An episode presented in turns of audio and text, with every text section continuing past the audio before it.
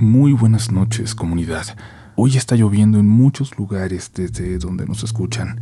En Baja California y Baja California Sur están soportando un huracán en este momento.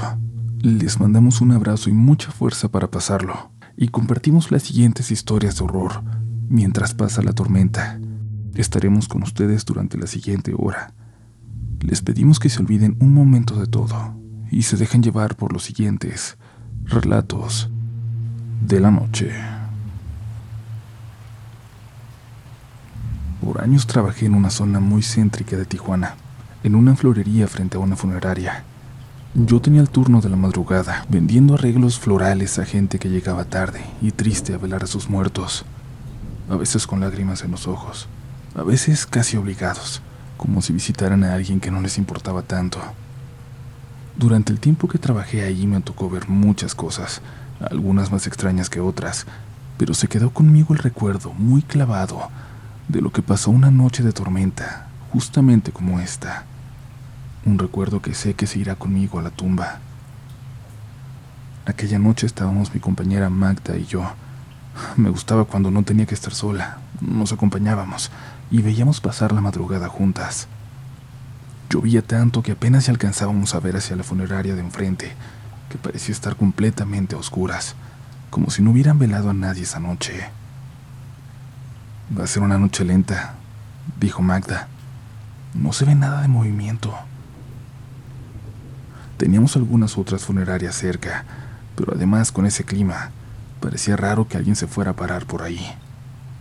Cerramos la puerta cuando el viento empezaba a empujar la lluvia hacia dentro del local. Nos pusimos a platicar en el mostrador mientras yo trabajaba en algunos arreglos. Algo tenía eso de estar cortando tallos y flores, de hacer los arreglos que me calmaba. Me concentré en la plática de Magda mientras cortaba y cortaba sin pensar, de forma automática. Ella me hablaba de lo mucho que le aterraba en noches como esa. Recordaba que cuando era niña, allá en el pueblo de donde era, le tocaba quedarse sola con sus hermanitos. Ella tenía nueve, pero era la mayor, y le tocaba cuidarlos mientras su papá trabajaba. Me contaba de cómo siempre le advertían que escondidas entre la lluvia había cosas malas que aprovechaban para acercarse a donde normalmente no podían. Alguien tocó la puerta y nos sacó de repente de las historias. Era una señora de negro, con un velo que poco dejaba ver de su cara. No era raro que algunas personas se vistieran todavía así, gente con costumbres de otros lados. Le abrí la puerta, le acomodé un tapete para que se secara al entrar. Cuando abrí, junto con la señora se metió un frío que nos calaba los huesos. La señora entró, se veía empapada. Se quedó parada sin decir nada y le preguntamos en qué podíamos ayudarla, qué buscaba. Sin decir una sola palabra se fue a una de las esquinas de la tienda donde estaban las coronas de muertos más bonitas. Magda y yo nos quedamos cerca del mostrador. Hayamos entendido que en momentos como ese hay personas a las que no les gusta que un vendedor las siga por la tienda, que prefieren elegir con calma el arreglo que se llevarán. Otros, en cambio, necesitan prácticamente que pongamos en sus manos algo, lo que sea. Pero esta señora parecía ser de esas a las que hay que dejar, de las que no quieren hablar, la lluvia arreciaba, pero alcanzamos a ver un carro que pasaba despacio para detenerse frente a la funeraria. Era una carroza. Parecía que siempre sí habría movimiento. Magda caminó hasta la entrada para ver mejor. Un relámpago que cayó muy cerca de nosotros iluminó por un momento a las personas en la carroza. Las dos llevaban sombrero. A pesar de la lluvia notamos que la carroza era muy vieja. Yo nunca había visto una así. Perdone, señora, ¿usted tiene algún servicio aquí a la funeraria de enfrente? Le pregunté a la señora de negro, mientras seguía con la vista clavada en aquella carroza. Quería preguntarle si había algo especial en lo que sucedería aquella noche, investigar sutilmente, pero no me respondió. Volteamos Magda y yo casi al mismo tiempo hacia la señora, pero ya no estaba.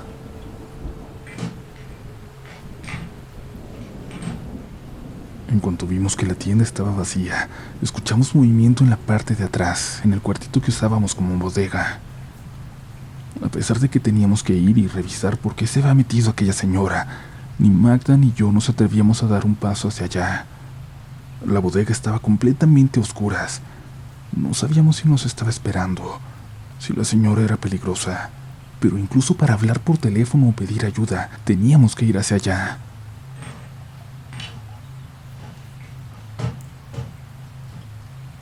Magda se armó de valor y sin pensarlo gritó en voz alta y molesta que no podía estar ahí, que qué diablos estaba buscando. Entró rápidamente prendiendo la luz y yo la esperaba desde donde estaba sin poder moverme, sin ver qué estaba pasando allá adentro. Vicky, ven. Escuché su voz llamándome.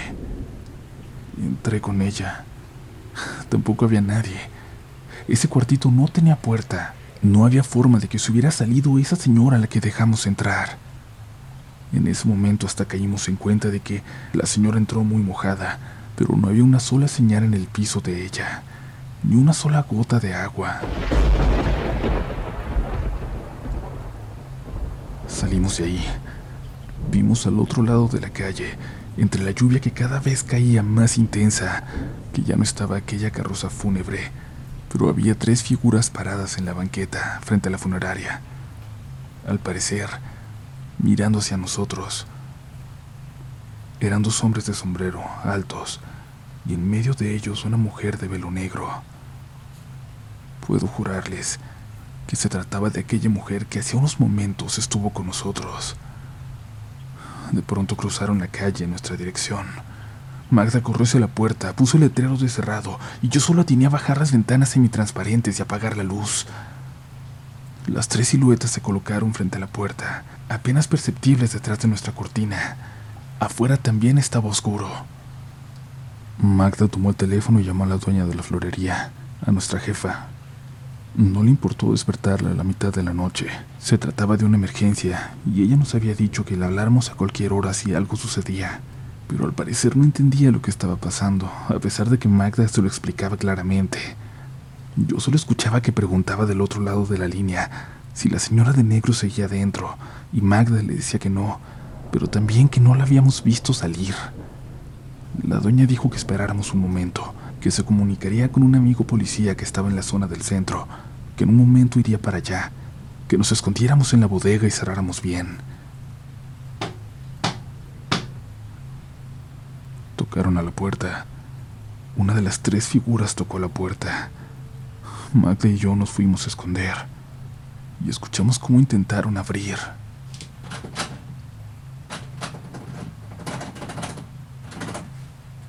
Magda y yo corrimos a la parte de atrás, a la bodega, pero apenas un momento después escuchamos ese sonido típico de las patrullas, como cuando dan un aviso en la calle.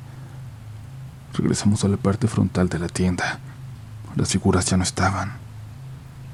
A través de las cortinas pudimos ver la luz de la patrulla que se acercaba. Se detuvo justo frente a nosotras y nos acercamos a la puerta. Se bajó un policía de unos 50 años, acompañado de uno muy joven. Abrimos la puerta. Nos preguntaron si todo estaba bien. Buenas noches, ¿cómo están? Me pidieron que viniera a echarles una vuelta, pero la verdad no entendí bien qué dijeron que les pasó. ¿Todo bien? Intentamos hacerle un pequeño resumen de lo que nos había pasado, incluso con algo de vergüenza porque sonaba una simple historia de fantasmas. Los dos policías se voltearon a ver. Luego el mayor nos habló en voz baja. Miren, si pueden vayan a descansar. No va a haber trabajo hoy. Las funerarias de aquí cerca no están funcionando. Y ha sido una noche muy rara. Venimos de responder una llamada de la señora de la limpieza, de la funeraria de aquí de la calle de atrás. Dijo que escuchó que alguien andaba caminando en una sala vacía, donde solo había un muerto, al que nadie fue a ver. El pareja y yo fuimos y revisamos todo, y no hubo señal de nadie más que nosotros y la señora, pero también escuchamos que alguien andaba caminando ahí. También platíquele de la señora de negro, jefe, lo interrumpió el policía joven. Sí, bueno, a unos compañeros les reportaron una mujer que se aventó de un puente aquí cerca. Iba vestida toda de negro. La vieron varias personas que se refugiaban de la lluvia en un puesto de tacos. Pero abajo en el puente no hubo ni rastros de ella. Nada que hubiera indicado que hubiera pasado algo así de verdad, que alguien se hubiera lanzado. La noche está rara. En cuanto se fueron los policías, Magda le habló a su esposo, que pasó unos 20 minutos después por nosotras. Me dieron un aventón hasta un sitio de taxis que iban hacia mi casa, pero como no había ninguno, me llevaron hasta allá. Fue muy extraño. La ciudad se veía vacía. Es raro que llueva así por acá. La poca gente que andaba en la calle se veía rara. Se veían casi como sombras a lo lejos, en lugares oscuros. Fue como si hubiéramos andado en una ciudad de fantasmas.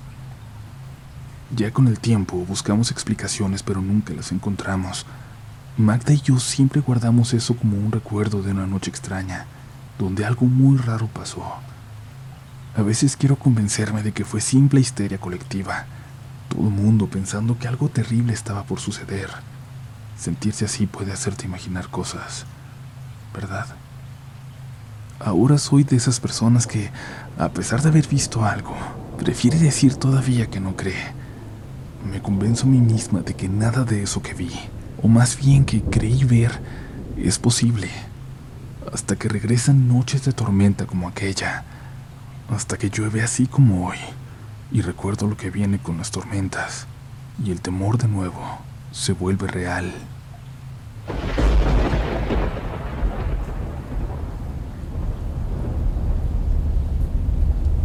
Mi tío Luis siempre fue muy devoto a las ánimas.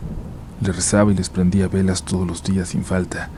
Incluso cuando estaba en alguna reunión familiar o con alguno de sus clientes, él dejaba lo que sea que estuviera haciendo para ir a encenderles una veladora.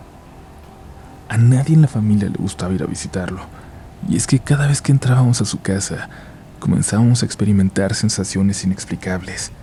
Sentíamos que alguien venía detrás de nosotros, nos sentíamos observados, como si todo el tiempo nos estuvieran siguiendo con la mirada. Mis primos, sus hijos, nos contaban que durante las noches se escuchaban cómo abrían las gavetas de la cocina o movían los trastes. Ni siquiera ellos se sentían seguros en su propia casa. A nadie le gustaba quedarse a dormir ahí, a menos que fuera estrictamente necesario.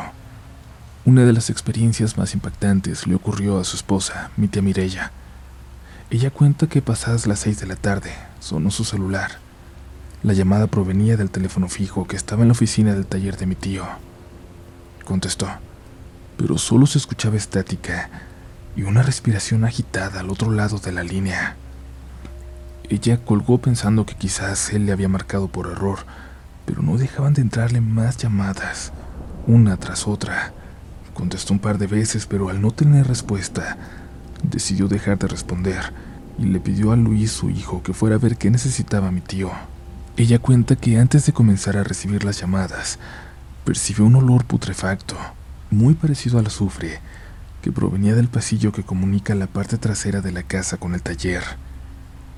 No le prestó mucha atención, pues mi tío trabajaba con químicos muy potentes. Luis, mi primo, fue a ver qué estaba pasando. Él dice que desde que entró, se dio cuenta de que algo malo estaba ocurriendo. Hacía muchísimo frío y el taller estaba más oscuro de lo normal. Antes de llegar a la oficina, sintió un escalofrío que lo paralizó. El miedo no le permitió continuar. Sentía que no debía ir solo. Volvió a la casa y le pidió a su mamá que por favor lo acompañara. Y entonces, juntos, ambos fueron a la oficina. Encontraron a mi tío sentado en la silla de su escritorio. Sin embargo, estaba fuera de sí, mirando al vacío. Lo llamaron varias veces, pero no lograban hacerlo reaccionar. Entre los dos lo tomaron de los brazos para ayudarlo a levantarse de su silla e intentaron cargarlo. No pudieron avanzar mucho. Justo a la mitad del taller se quedaron estancados. Su cuerpo parecía estar adherido al piso. Por más que lo intentaban, no podían moverlo. En ese momento mi tía no supo qué más hacer Llamó a su hermana para pedirle ayuda. Ana llegó con sus hijos y su yerno. Entre los cinco hombres que eran intentaron moverlo, pero a pesar de ser hombres altos y fuertes, no lo pudieron mover un solo centímetro. Ana, que se dedicaba desde hace muchos años a hacer trabajos de adivinación, como leer el tabaco, echar las cartas y otras actividades podríamos llamarles esotéricas, le pidió permiso a mi tía para intervenir por su esposo. Pusieron a mi tío Luis en una silla, encendieron unas velas y formaron un círculo alrededor de él para rezar. Ana, que era quien más experiencia tenía con lo paranormal, comenzó a dirigir la oración. Durante el ritual, la cara de mi tío cambió drásticamente. Hasta ese momento había estado ausente. Sin embargo, cada que Ana hablaba, él comenzaba a reírse de una manera terrorífica. Se estaba burlando de ella. Incluso la insultaba. Mientras rezaban, las flamas de las velas comenzaron a disminuir.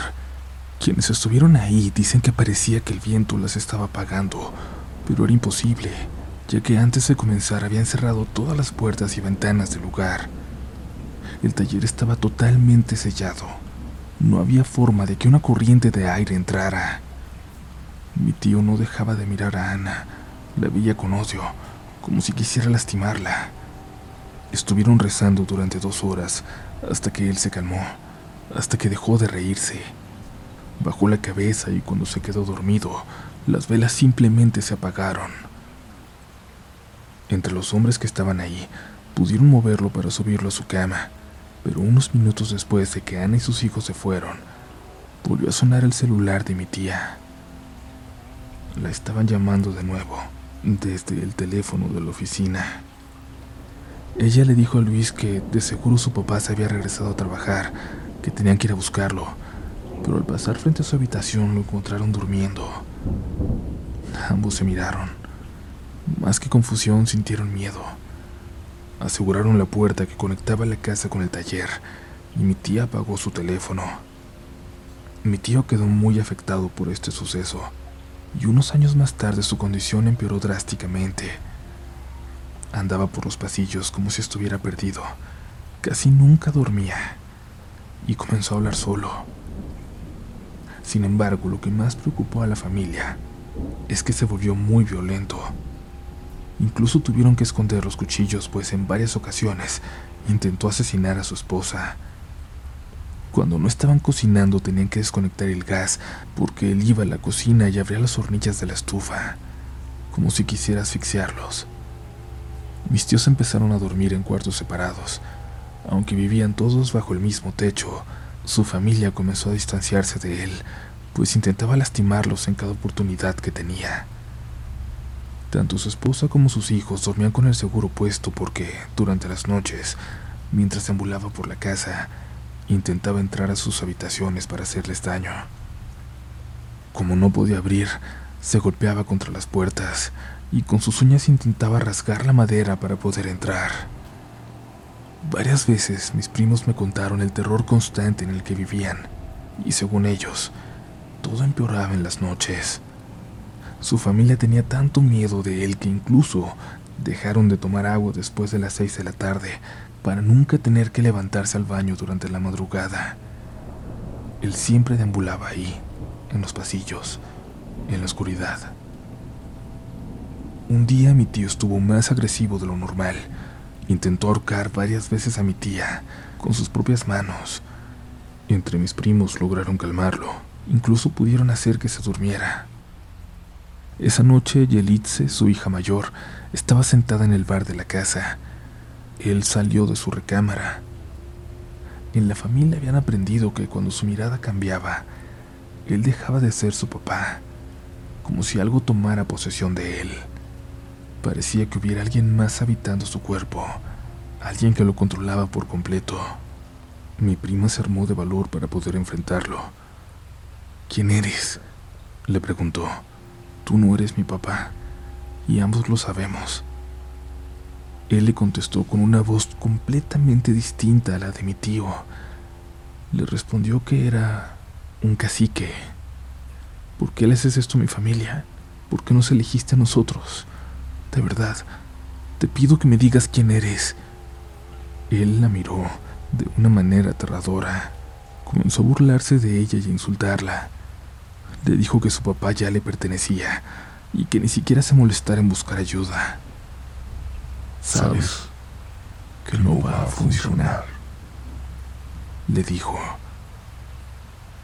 Para ese momento mi tía ya había llevado a la casa a varios curas, sacerdotes y hasta gente de otras religiones para que intervinieran por mi tío, pero al verlo simplemente se disculpaban y se iban sin dar mayores explicaciones.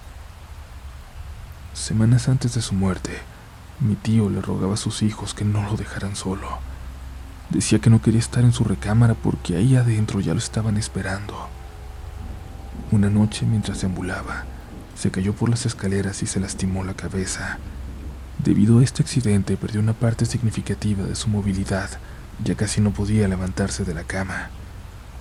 A partir de ese momento, cada que su familia iba a darle agua o comida, lo escuchaban discutiendo con alguien en su habitación. Poco tiempo después mi tío falleció y luego de su muerte las cosas cambiaron.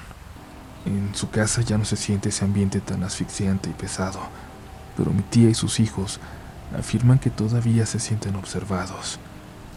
Ven sombras negras que recorren los pasillos por las noches, que rondan sus ventanas buscando cómo entrar.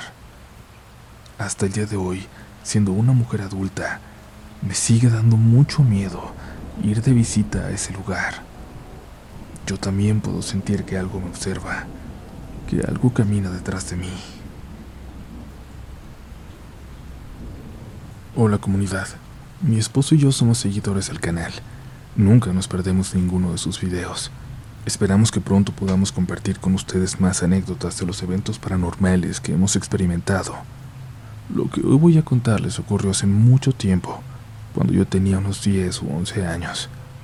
Yo soy originaria del estado de Baja California. Nací y crecí en una comunidad muy pequeña, en un pueblito escondido entre el monte. De niña vivía con mi familia en una casita de dos recámaras, la de mis padres y la de mis hermanos.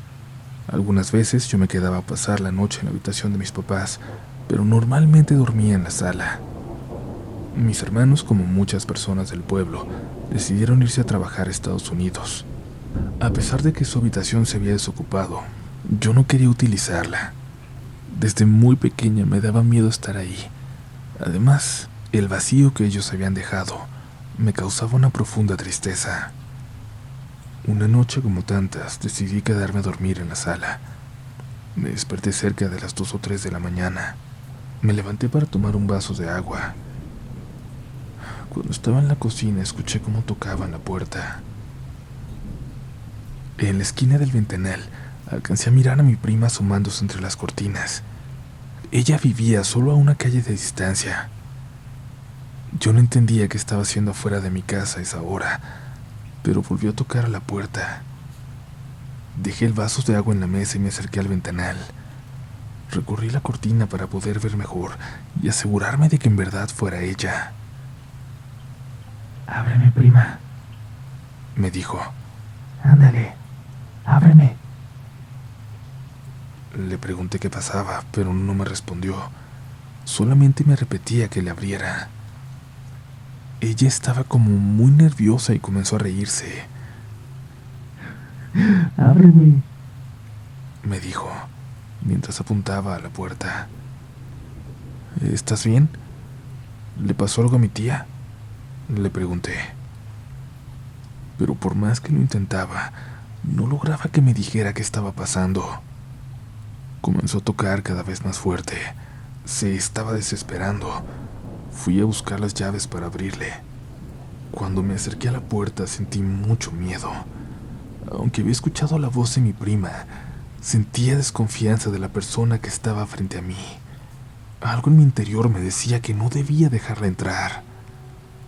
Levanté la mirada y a través del cristal vi cómo el rostro de mi prima se transformó. Se fue deformando hasta que solamente quedó una cara sin rasgos. Su piel estaba pálida, grisácea. Donde antes habían estado sus ojos, quedaron unos huecos negros muy profundos. Sus labios se extendieron. Abrió la boca y me sonrió. Tenía los dientes sucios y deformes. Su voz también había cambiado. ¿No me vas a abrir? Me preguntó. ¡Ábreme! Me dijo mientras se reía, mostrándome esa sonrisa tan grotesca. Prima, le voy a decir a mis tíos que no quisiste abrirme. Yo no sabía qué hacer. Me quedé paralizada del miedo. Me estaba costando trabajo hasta respirar. Intenté contenerme, pero no podía dejar de llorar. Solté las llaves y comencé a retroceder. Me alejé lo más que pude de la puerta, pero aún podía verla parada cerca del ventanal, y esa cosa solamente soltó una carcajada y desapareció. Corrí a la habitación de mis padres y los desperté. Me preguntaron qué estaba pasando, pero no podía responderles. Tenía tanto miedo que no podía hablar. Tardaron un buen rato en tranquilizarme. Cuando les conté lo que había visto, ellos me dijeron que seguramente había sido solo un mal sueño, que me lo había imaginado. Yo les juré que lo que les estaba diciendo era completamente real. Para que yo me sintiera más segura, mi papá se levantó de la cama y fue a revisar. Yo le pedí que por favor no lo hiciera. Tenía miedo de que aquello siguiera rondando la casa. Pero él abrió la puerta. Salió. Se quedó unos minutos parado a la mitad de la calle. Y cuando volvió, me dijo que no había visto nada. Esa noche mis papás me pidieron que me quedara a dormir con ellos para que estuviera más tranquila, para que pudiera descansar. A los 21 años me fui a vivir a La Paz. Ahí entré a trabajar en una tienda naturista y esotérica. Poco a poco me hice amiga de uno de nuestros clientes. Él era un joven que se dedicaba a leer las cartas y a hacer limpias. En una ocasión le conté lo que me había pasado aquella noche cuando era niña. Él, a diferencia de los demás, me creyó. Eso que miraste son seres oscuros, muy malignos, me dijo. Pero no pueden entrar por sí solos. Necesitan que las personas les den permiso para entrar a sus casas. Gracias a Dios que no le abriste me dijo. Y el recordar esta historia aún me llena de terror. A pesar de que los años han pasado, todavía me siento observada y vulnerable cuando estoy cerca de una ventana. Sigo teniendo miedo de lo que habita en la oscuridad. Comunidad, gracias por seguir por aquí. Esperamos de verdad que estén disfrutando de este episodio con el que queremos estar todos juntos pasando una noche de tormenta. El siguiente relato tiene como motivo principal algo parecido a lo que acabamos de escuchar, la aparición de un doppelganger. Esos entes, esas visiones de algo que se ve como nosotros o como alguien que conocemos. Una de las primeras historias paranormales que me contaron a mí en la vida fue algo así, y creo que ya se las he contado, pero es algo que le pasó a mi papá en un pueblito llamado Huiramba, en Michoacán, de donde él era originario. Verán, mi papá era una persona muy, muy humilde, a quien en su infancia dejaron al cuidado de su abuela, una señora ya muy mayor. Pero cuando ella no lo podía cuidar por alguna razón, le pedía de favor a una vecina que lo recibiera. Ella también era muy viejecita. Me contaba mi papá de que en una de esas ocasiones estaba dormido ahí en la casita de la señora, donde lo estaban cuidando, en un catre frente a la cama de la viejita. Algo lo despertó en la mitad de la madrugada, el sonido de alguien intentando abrir la ventana. Mi papá se levantó en el catre para ver mejor y se dio cuenta de que la señora de la casa estaba afuera, intentando abrir. Se detuvo cuando vio que mi papá la había visto. Él pensó que ella se había salido al baño y se había quedado afuera, estaba a punto de pararse a abrirle cuando escuchó que alguien roncó en la cama a su lado. Era la viejita, profundamente dormida. Nunca supo qué era lo que estaba allá afuera. Pero bueno, esa es simplemente una anécdota de mi familia comunidad. Les recuerdo que nos pueden seguir en nuestras redes sociales que encontrarán como RDLN oficial en todas partes. Las mías son Upolch en todas las plataformas también. Pero aunque en Twitter sí hablo de muchas cosas de terror, en Instagram es más bien para subir cosas de mi otro trabajo, mi trabajo como fotógrafo.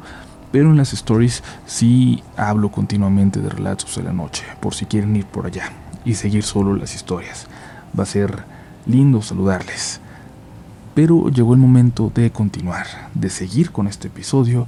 Y recuerda, si alguien toca a tu puerta o a tu ventana mientras escuchas, no abras, nada bueno se acercará si estás escuchando historias como estas, historias de fantasmas y demonios que se ven como nosotros o como alguien que conocemos.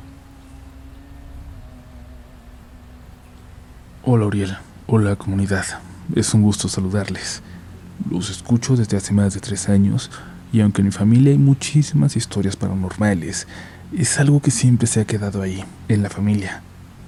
Pero a lo largo de estos años y los cientos de historias que he escuchado en tu canal, me he dado cuenta de que muchas personas han tenido experiencias similares a las de nosotros. Aquí yo soy la que menos experiencias ha tenido y a la que más le apasiona el tema. Esta que te voy a contar es la más aterradora que me ha ocurrido. No sé si me gustaría volver a ser protagonista de otra. Estoy convencida de que las anécdotas más memorables de la vida son las que te causan gran felicidad o gran angustia. Esta es de las segundas. Aquí somos mamá, papá, abuela y tres hermanas. Yo soy la mayor. Esta es mi familia. Cuando esto pasó ya llevábamos algún tiempo viviendo en Guadalajara, pero aún seguíamos tratando de adaptarnos. Nuestros papás siempre han tratado de dárnoslo todo, deportes, cultura, hobbies, cualquier actividad que nos gustara. Y justo en una de esas actividades comienza esta historia. A mi hermana, la de en medio, la inscribieron en clases de teatro, en un pequeño centro cultural de Zapopan. Generalmente mamá llevaba a mis hermanas a sus clases, mientras yo me quedaba haciendo tareas de la universidad, pero algunas veces la acompañaba. Una de esas veces fui con ella a las clases de teatro de mi hermana, y mientras esperábamos a que terminara, como siempre, paseamos por el lugar o buscamos algo de comer. Recuerdo que fui al baño que se encontraba en el segundo piso, junto a los salones de canto y música. Me metí al baño y desde que entré sentí algo extraño. Se sentía como el aire pesado. Me dio miedo sin saber de qué o por qué. Solo quería salir corriendo de ahí. Unos días después mi abuelo enfermó. Mi mamá tuvo que viajar a la Ciudad de México para cuidarla. Yo me quedé a cargo de mis hermanas como era costumbre. Después de la escuela las llevé a sus actividades. Fuimos al centro cultural y antes de salirme a recorrer las calles aledañas pasé al baño. Ya no recordaba la experiencia anterior, pero en cuanto entré, nuevamente me sentí extraña. Me sentí observada, con miedo. Sonó mi teléfono, pero no alcancé a contestar. Después llegaron dos mensajes de texto. Salí de ahí, tomé el teléfono y vi que era una llamada de mi madre. Pensando que se trataba de alguna emergencia, le regresé la llamada de inmediato. Mamá me contestó. Hola hija, ¿qué pasó? ¿Están bien? Yo sorprendida le dije, ¿ustedes están bien? Tú me marcaste. Mi mamá respondió, me marcaste hace un momento, pero solo se escuchaba ruido. Solo le dije que estábamos bien y que se me había marcado el teléfono sin querer, pero al colgar la llamada lo revisé, confundida porque mi bolsa con el teléfono estaba colgada en un gancho en la puerta. Y efectivamente, en mi teléfono no había ninguna llamada saliente, solo la que acababa de colgar. Después revisé los dos mensajes que habían llegado. Estaban en blanco de un remitente sin número. Así decía en la pantalla. Sentí un hueco en el estómago. Sentía una presencia que me miraba.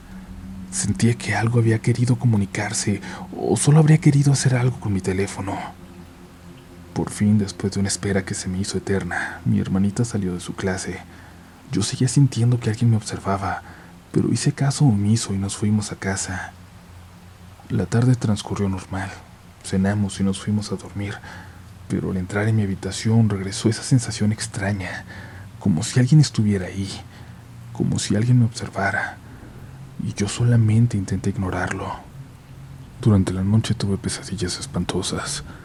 Todas involucraban a mi familia, pero en situaciones completamente terribles. Me desperté varias veces sobresaltada pero al volver a dormir nuevamente regresaba a soñar cosas aterradoras, insisto, todo el tiempo involucrando a mis seres queridos. Cada vez que volvía a soñar era como si los sueños se aceleraran. Es decir, después de las situaciones completas, solo eran escenas terribles pero cortas, y posteriormente solo aparecían sus rostros con semblante de angustia de manera consecutiva y fugaz. Pero lo más aterrador era que, entre las caras de mis seres queridos, aparecía el rostro de un niño que nunca en mi vida había visto. Su semblante era de enojo, como si me estuviera mirando con odio, de manera amenazante, incluso con la cabeza un poco inclinada hacia abajo y la mirada penetrante. Esos últimos momentos fueron aterradores, pues iniciaron como transiciones lentas y se convirtieron en el paso acelerado de las caras de mi familia, pero cada vez más angustiados o con expresión de sufrimiento, de dolor. Y ese niño, ese niño ahí entre ellos. Me desperté gritando. El corazón me latía a mil.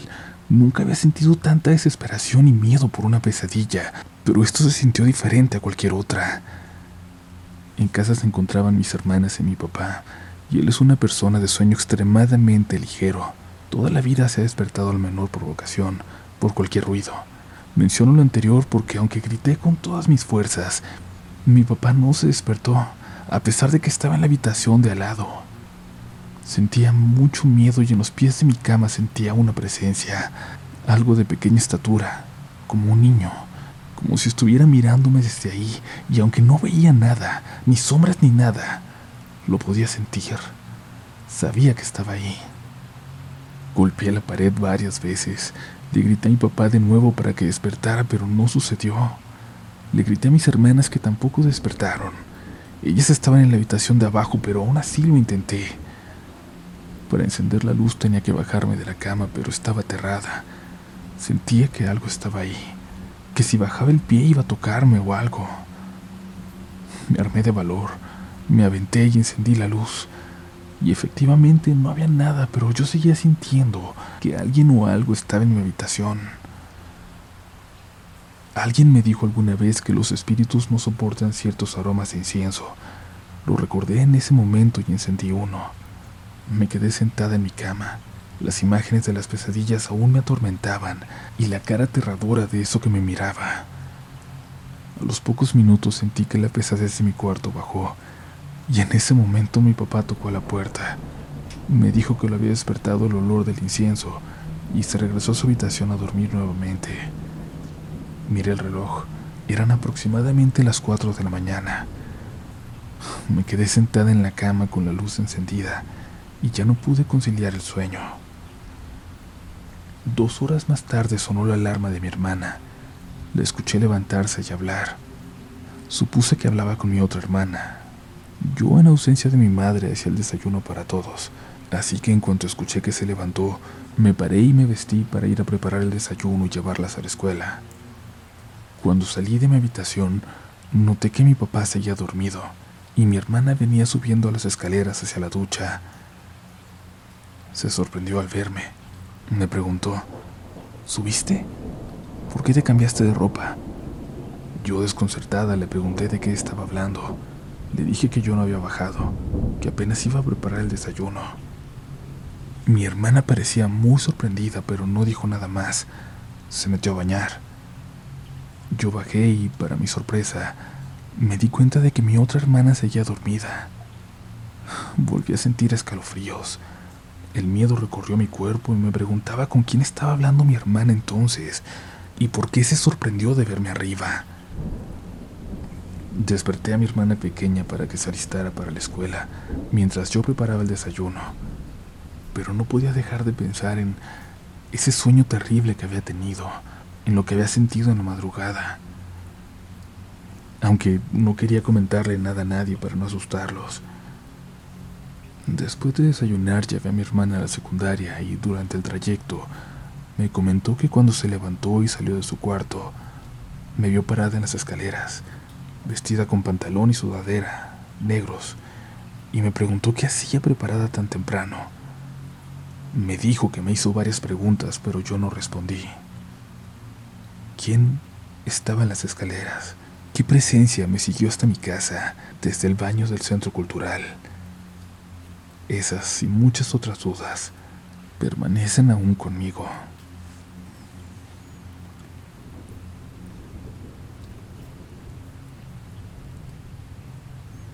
Hola a todos, me llamo Freddy y soy de Guatemala. Tengo años escuchando relatos de la noche, nunca me pierdo un nuevo episodio. Durante estos años ya había pensado mucho en enviar las experiencias que le han pasado a algunos amigos, a mi hermana y a mi papá, pero siempre me detuvo que no eran historias que me sucedieran a mí. Eso, el no haber tenido una experiencia, me había permitido ser escéptico, pero como bien advierte Uriel en ocasiones, me tocó por fin el turno de ser protagonista. Sinceramente no estoy seguro de cómo comenzar, y es que aún estoy procesando mucho de lo que me pasó. Hago un esfuerzo por contarlo todo hoy mismo, un día después de que lo viví. Considero que entre más tiempo deje pasar, más probable será que mi mente empiece a distorsionar mis recuerdos, sobre todo siendo tan traumáticos como estos. Como les dije, soy de Guatemala. Vivo en un departamento ubicado en la región suroccidental, aproximadamente a cuatro horas de la capital. Mi país no está dividido en estados, sino en departamentos. Tenía que viajar a la ciudad capital acompañando a mi madre, a Henry, un amigo, y a su mamá a realizar algunos trámites. La carretera hacia allá se encuentra rodeada completamente por bosques. De vez en cuando se ven interrumpidos por alguna población, restaurantes o gasolineras. El viaje de ida fue tranquilo. Salimos a las 4 de la madrugada. Íbamos durmiendo y conversando por momentos, cuando mi mamá comentó algo curioso. Mencionó que tenía mucho sueño porque no había podido dormir. Tuvo una pesadilla. Se encontraba para tomar café con una amiga y ésta le decía de la nada que había algo con ella, que tenía algo que no se despegaba. Mi mamá entonces se daba cuenta de que había una sombra detrás, una sombra muy negra, que le jalaba el cabello tan fuerte que la hacía despertar. Cuando terminó de contar su pesadilla, tal vez por escucharle en una carretera solitaria, nos hizo hacer algunos comentarios de broma para soltar los nervios, pero era solo un sueño. No había razón para pensar que se tratara de algo más. En la ciudad de Guatemala los trámites se resolvieron a tiempo. Almorzamos y emprendimos el viaje de regreso. Pensamos que teníamos tiempo de sobra para salir a tiempo, pero no habíamos tomado en cuenta el tráfico. Esto hizo que ya estuviera oscuro para cuando volvimos a atravesar la zona de bosques. Pero el camino se veía muy tranquilo, solitario ya en esa zona prácticamente no nos encontrábamos con más coches, tan solo unos cuantos. Paramos en una gasolinera para comprar golosinas, pero, pero para nuestra mala suerte nos dimos cuenta de que estaban en mal estado. O eso creemos porque nos empezamos a sentir... O eso creemos porque nos empezamos a sentir un poco mal después de comerlas. Pensamos por un momento en detenernos, pero mejor decidimos continuar, intentar llegar a casa cuanto antes. Íbamos con las ventanas abiertas para que circulara el aire cuando nos acercamos al tramo de los encuentros, un lugar bastante conocido pues ahí se topan múltiples carreteras para ir a diferentes lugares. Bajamos la velocidad y es que en ese tramo está muy oscuro. La carretera tiene muchos baches. No queríamos arriesgarnos a pinchar una llanta o tener un accidente. Mi mamá nos pidió a Henry y a mí que cerráramos las ventanas porque se empezó a sentir mucho frío. Un coche se vio a lo lejos y Henry bajó las luces. Cuando pasó a nuestro lado, de nuevo cambió a las luces altas, que iluminaron algo. Vimos a lo lejos a una figura parada en medio de la carretera. La escena era imposible de olvidar. En la división de carriles estaba lo que parecía ser una mujer, vestida de negro de los pies a la cabeza. Yo la describiría como una mujer muy delgada, muy alta con una túnica. Al pasar junto a ella tenía una posición como para lanzarse al carro, y agradezco, agradezco de verdad haber llevado las ventanas cerradas porque justo cuando pasamos a su lado, lanzó un grito desgarrador que me carcomió los oídos, que sentí hasta el alma. Solo le grité a mi amigo que acelerara. Mi mamá y su mamá venían distraídas por lo que ellas no la habían visto a lo lejos, pero sí pudieron escuchar el grito muy asustadas. Cuando nos alejamos del punto empezamos a hablar de lo que pasó. ¿Qué diablos acabábamos de ver? La mamá de mi amigo decía que tal vez era la llorona. Mi mamá dijo que solo era un bromista de mal gusto. Pero si de por sí ya nos sentíamos mal por las golosinas, Esa escena provocó que Henry y yo nos sintiéramos peor. Tuvimos que parar antes de llegar a los encuentros, en una cafetería, pero debido a la hora ya no estaban atendiendo. Solo aprovechamos para respirar. Tomamos aire y subimos al carro nuevamente. La parada no llevó más de cinco minutos. Pasamos los encuentros y nuevamente nos topamos con algo en uno de los cruces llamado La Cuchilla. Una familia regresaba de una peregrinación cuando sufrieron un accidente. Su vehículo se estrelló con un tráiler. El auto quedó destruido y debido a que el accidente se había producido minutos antes de que llegáramos, los cuerpos estaban visibles. Las personas que se habían reunido cerca estaban ayudando a una persona que aún estaba con vida, pero que después nos enteramos falleció al llegar al hospital. Pese a que mi amigo y yo estudiamos criminalística en la universidad y hemos visto cadáveres, tuvimos que apartar la vista. El escenario parecía salido de una película de terror. Los nervios ya nos empezaban a traicionar. Ya no prestamos atención a lo que sonaba en la radio. La mamá de mi amigo hizo el comentario de que tal vez la figura que vimos fue un ángel que provocó que paráramos y evitó así que nosotros fuéramos los accidentados. Pero los demás coincidimos en que un ángel no se presentaría de esa forma, en la oscuridad, con una túnica negra y gritando. Si me preguntan a mí, la descripción más bien coincide con algo más, con alguien con quien tarde o temprano todos nos vamos a topar. La muerte se encontraba en ese lugar, buscando a quienes llevarse, y tristemente los encontró.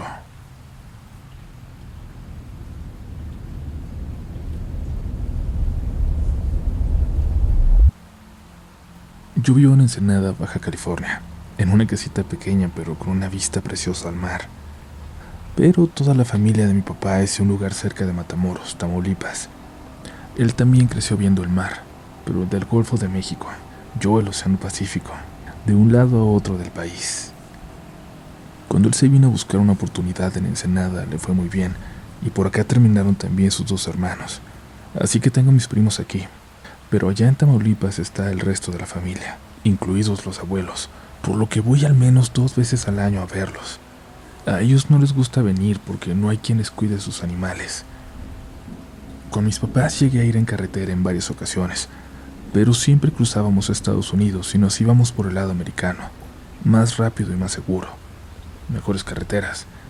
Pero lo que les voy a contar es de esa maldita vez en que decidí aceptar un viaje en carretera por este lado, un viaje con mis primos. Samir, Moisés, Alexis y yo, la única mujer, nos pusimos de acuerdo para hacer ese viaje que planeábamos desde niños. Samir ya tenía tiempo manejando, ya se sentía listo para hacerlo, pero no tenía pasaporte para irse por el lado gringo. Nos invitó a acompañarlo, y aunque nos parecía algo peligroso, si no íbamos con él, se iría solo. Acordamos todos en que sería mejor que fuéramos juntos, para cuidarnos entre sí. Recuerdo bien todas las veces que mi papá quiso convencerme de que no fuera, pero siempre se esforzó por no prohibirme las cosas, solo orientarme. Sabe que las cosas que se prohíben a los hijos tarde o temprano se terminan haciendo. Lo peligroso es cuando se hacen a espaldas de los padres.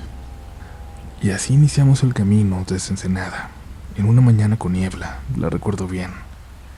Sería un viaje largo porque prometimos que no viajaríamos de noche, solo manejaríamos de día y buscaríamos hoteles para quedarnos en el camino.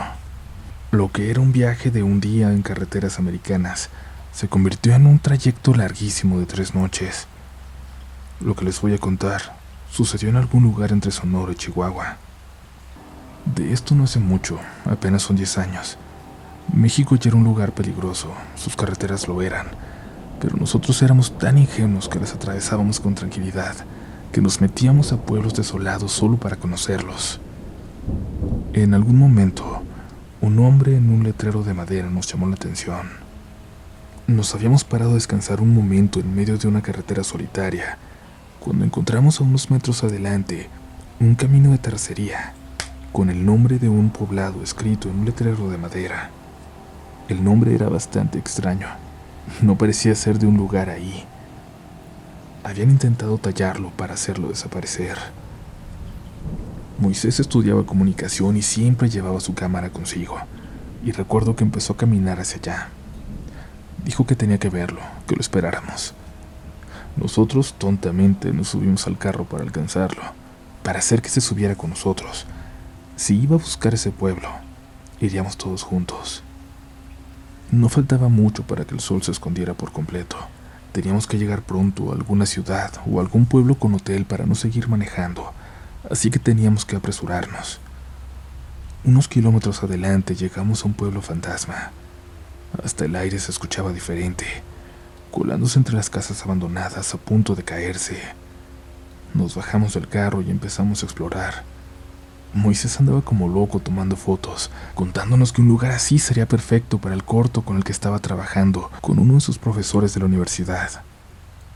Se volvió a alejar caminando, pero esta vez no lo seguimos. Le dimos espacio para que tomara sus fotos. Todos estábamos explorando por nuestra cuenta. En el lugar se respiraba una soledad difícil de explicar. El viento gemía como haciéndonos saber que estábamos lejos de todo.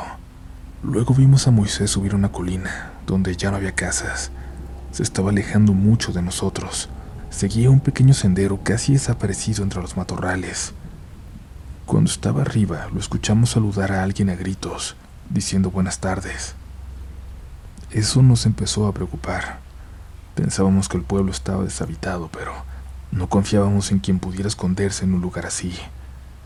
Le dijimos a Samir que prendiera el carro, que esperara en él y Alexis y yo nos apresuramos para llegar hasta Moisés. Apenas en ese momento nos caía el veinte de que quizás, quizás estábamos en un lugar que no debíamos, quizás estaba abandonado por una razón. Mientras subíamos veíamos a Moisés parado en el mismo lugar, haciendo señas, como si quisiera llamar la atención de alguien. Cuando lo alcanzamos nos dimos cuenta de que había llegado a un pequeño panteón. Había acomodado su cámara en su tripié le preguntamos a quién saludaba porque no se veía ni se escuchaba nadie más ahí. Nos dijo que miráramos con atención. En una de las últimas tumbas había un señor sentado, de traje negro, muy viejo y camisa blanca. Estaba completamente inmóvil, tanto que nos preguntamos si era un hombre de verdad o un maniquí. Le pedimos a Moisés que nos fuéramos cuanto antes, y recogió su tripié justo en el momento de que Alexis nos dijo que miráramos al otro lado, al otro extremo del cementerio estaba una señora, también de negro, sentada inmóvil en una tumba. Moisés intentaba guardar su tripié en una mochila y le dije que así nos fuéramos ya. Era obvio que no estábamos en un buen lugar y Samir empezó a pitar como desesperados desde el carro. Bajamos corriendo casi tropezándonos. Cuando subimos al carro, mientras Moisés guardaba sus cosas en la cajuela, Samir nos dijo que había empezado a salir gente de quién sabe dónde. En una casa al fondo, parado frente a una puerta, estaba otro hombre de negro, inmóvil como los demás. En la casa que teníamos a nuestro lado, una casa en la que yo había entrado para curiosear, estaba una persona parada en la ventana, apenas a dos metros de mí, viéndose a nosotros, como todos los demás, mirándonos, inmóviles, vestidos de negro. Aceleramos levantando polvo por todo ese camino que llegaba hasta la carretera. Cuando por fin llegamos a ella, Samir detuvo el carro. Se bajó sin apagarlo. Traía un desarmador en la mano e intentó quitar aquel letrero de madera con el nombre del pueblo. No pudo y empezó a tallarlo entonces con el desarmador, como si quisiera borrar aquel maldito nombre. Moisés gritó que ahí venían, que venía gente de negro por el camino y Samir regresó rápido al carro. Fue el único momento en todo el camino en que manejó más allá del límite de velocidad. Veinte minutos después llegamos a un pueblito. Encontramos un hotel. Quisimos salir a cenar y a tomar una cerveza, aunque fuera para el susto. Solo encontramos un restaurancito, el único que seguía abierto a esa hora. La señora nos preguntó de dónde éramos. Parecía ser un lugar donde solo iba la gente de fuera. Le contestamos que de Ensenada, le hicimos plática. Le preguntamos por pueblitos cerca de ahí, esperando que mencionara aquel nombre de letrero de madera, pero no lo hizo. Y entonces lo mencionamos nosotros. Le preguntamos si lo conocía. Le preguntamos qué había ahí. La señora quiso disimular, pero nos dimos cuenta de que cuando dijimos el nombre abrió mucho los ojos. Ahí ya no queda nada. Nomás mucha gente que entra de curiosa y no vuelve a salir. Luego encuentran nomás los carros abandonados a medio cerro, viejos, oxidados, como si hubieran estado perdidos por años. No le quisimos mencionar que estuvimos ahí. No volvimos a mencionar el nombre del pueblo y hablamos muy poco al respecto entre nosotros. Pero una cosa nos sorprendió y nos asustó mucho también cuando lo platicamos días después, ya a salvo en casa de los abuelos. En ese maldito pueblo, todos vimos mucha gente, pero todos en lugares diferentes. Alexis, por ejemplo, contó cinco personas en el cementerio, sentadas en las tumbas. Moisés y yo solo vimos dos. Cuando llegamos al carro, solo yo vi a la persona a dos metros de nosotros, asomada por la ventana de la casa. Nadie más que Moisés los vio viniendo correr hacia nosotros, siguiéndonos a la carretera por el camino de tierra. Hemos buscado mucho en internet, pero no hay información sobre ese pueblo, como si nunca hubiera existido. Supongo que aún no puedo decir su nombre.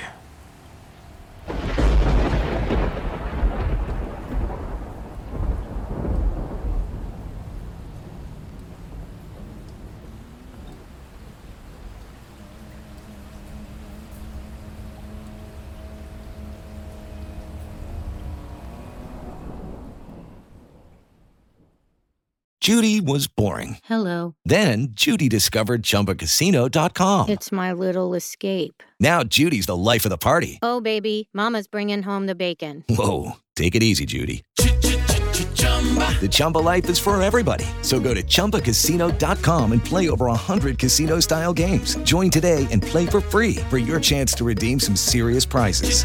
chumba ChumbaCasino.com. No purchase necessary. Void where prohibited by law. 18 plus terms and conditions apply. See website for details.